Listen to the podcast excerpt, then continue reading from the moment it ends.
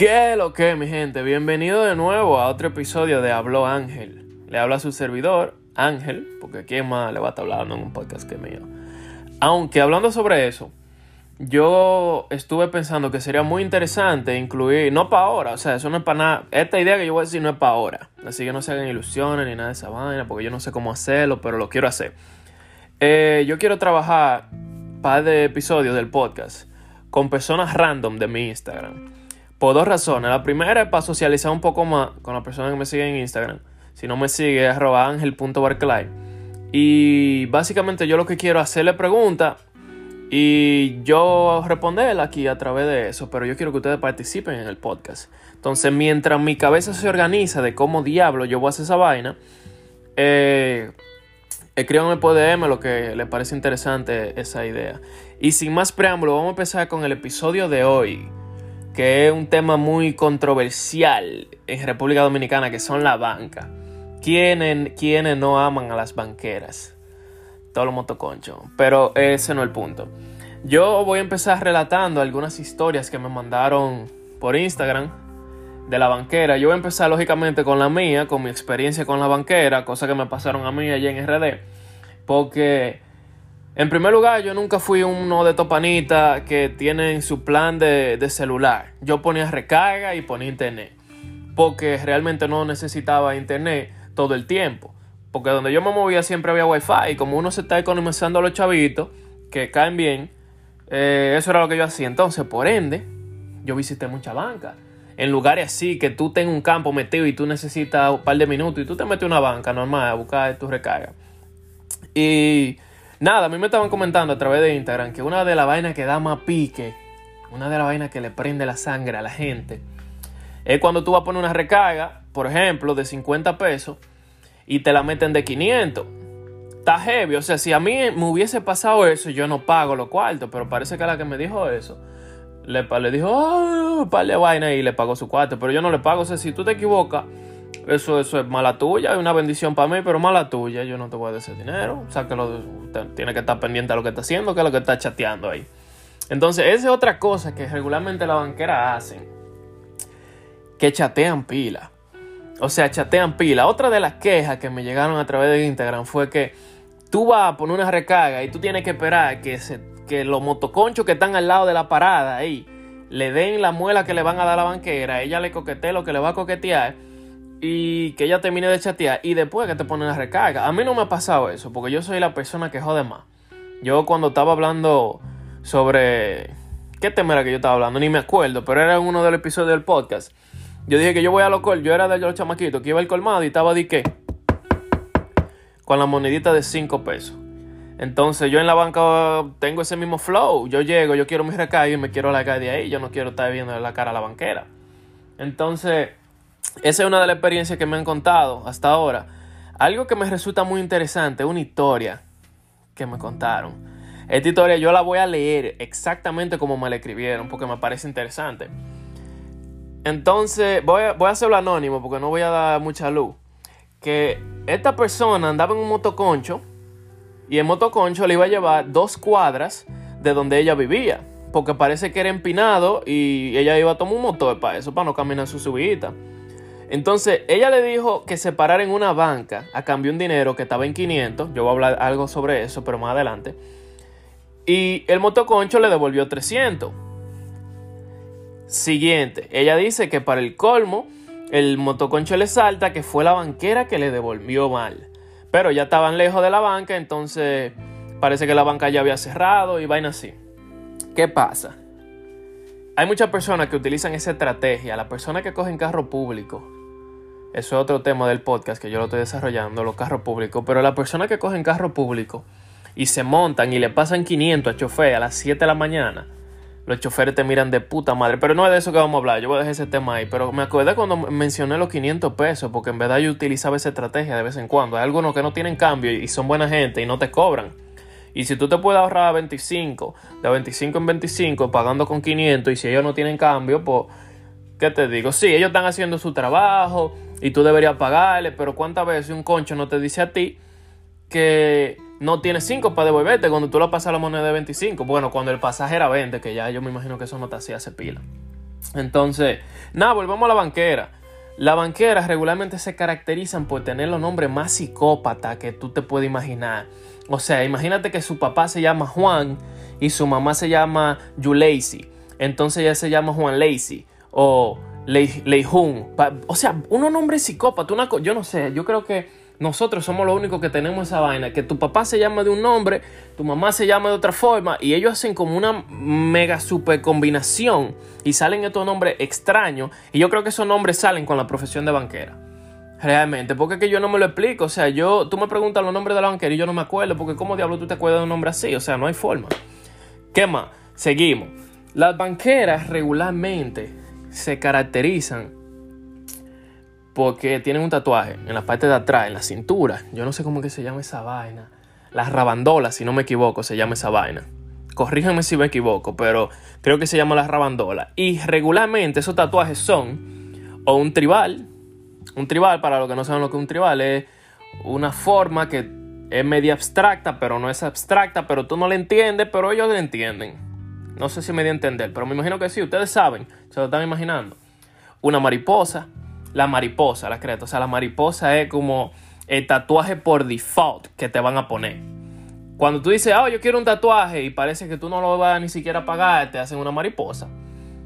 Eh, los tatuajes pueden variar, específicamente de la mariposa, puede variar si tú lo tienes en un tobillo, en una parte de un tobillo, o, o en la parte de la rabandola ahí. Yo he visto mujeres con tatuajes ahora que está muy, muy común hacérselo como en el medio de la teta, pero abajo, un chimo para abajo.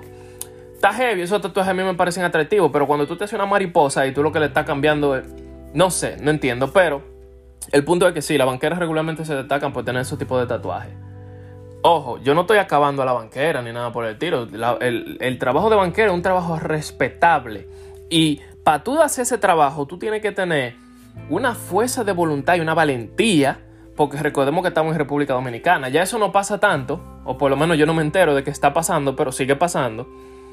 Pero la banca es un special target, vamos a llamarlo así, o una fuente de ingreso para los atracadores. O sea, es, como que cuando uno se para al banco a, retirar dinero del cajero, básicamente eso es lo que los atracadores tienen en la, en la cabeza.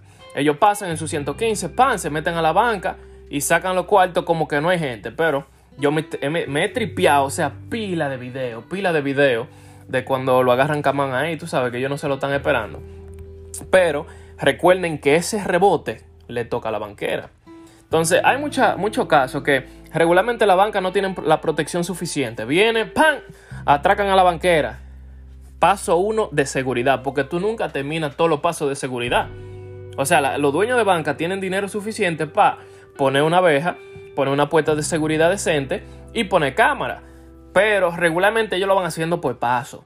Y yo creo que hasta por la cantidad de dinero que les vayan robando. ¿Me entiendes? O sea, ¡pam! Te atracan la banca. La banquera cogió sus rebotes, se asustó, se, le cagó, se cagó en los panties.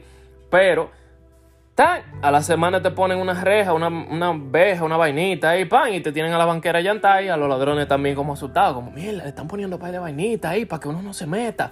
Pero los tigres son malos, los tigers son malos, ellos se meten a su banca, pim pam, le buscan la vuelta y vuelven y se meten. Ya los hierros no están funcionando, entonces ahora hay que poner una puerta de esa corrediza hacia abajo de metal.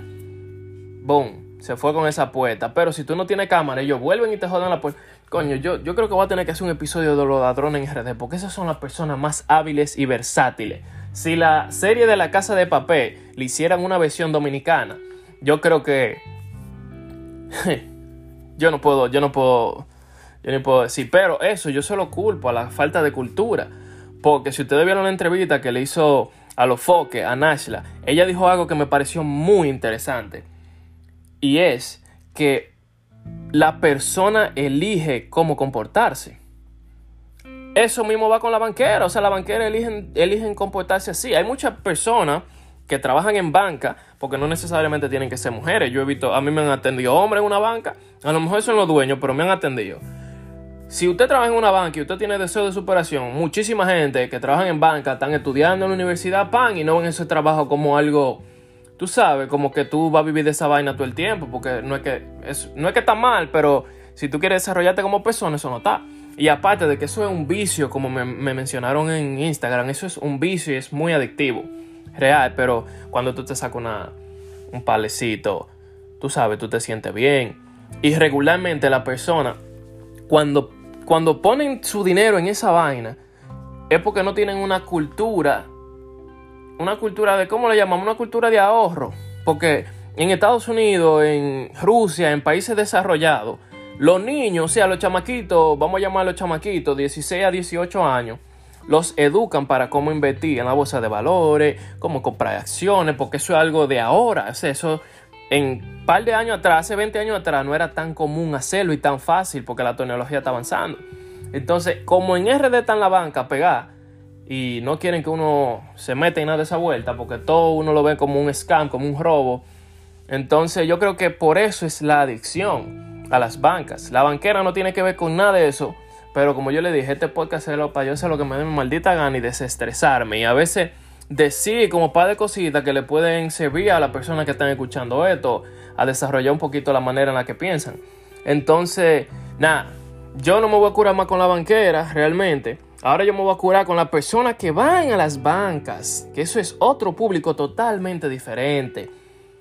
Primero, están las personas que nunca en su vida han ido a una banca, pero que tienen el chamaquito que va para la banca o la chamaquita de mandado que va para la banca. Yo nunca he visitado una banca, pero yo juego todos los días. Eso es un, cliente muy particular porque tú no sabes quién es, algo anónimo. Pan, y seguramente ni su familia saben que ellos juegan los números, que yo lo he visto así con mis ojos. Existen las personas que se hacen amigos de la banquera y hay bancas que, que cambian de personal de trabajo como muy constantemente, dependiendo en el barrio en el que esté ubicado. Si la, la manera en la que atracan esa banca es muy constante, lógicamente los empleados se asustan y cambian rápido. Entonces, el pana que vive al lado de la banca o la, la chamaquita que vive al lado de la banca se hace amigo siempre, porque es que tú sabes que en los barrios tú sales, haces coro con el que sea que esté al lado. Entonces, si tú ves que están cambiando de empleado en la banca de al lado, por, por ende tú vas y checheas, porque los dominicanos somos así, los dominicanos somos heavy, hacemos coro, chechamos y vemos si la chamaquita está buena, la que atiende la banca, vamos a ver si aunque sea se nos pega una galleta para uno tirar su pullita.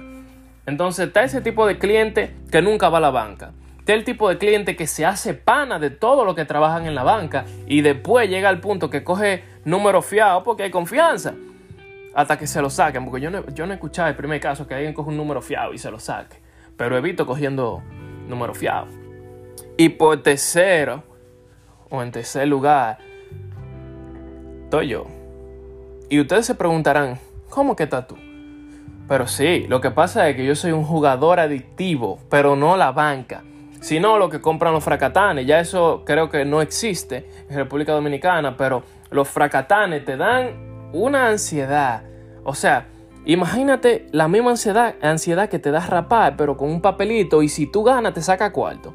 Porque cuando tú vas a rapar, tú realmente lo que te saca es un gutico, pero si tú estás rapando algo y te saca cuarto en eso, como que se siente heavy. Tú gastas tu dinero, realmente tú tienes que manejarte mejor en ese tipo de cosas. Pero básicamente, ya eso era todo lo que yo quería hablar sobre las bancas.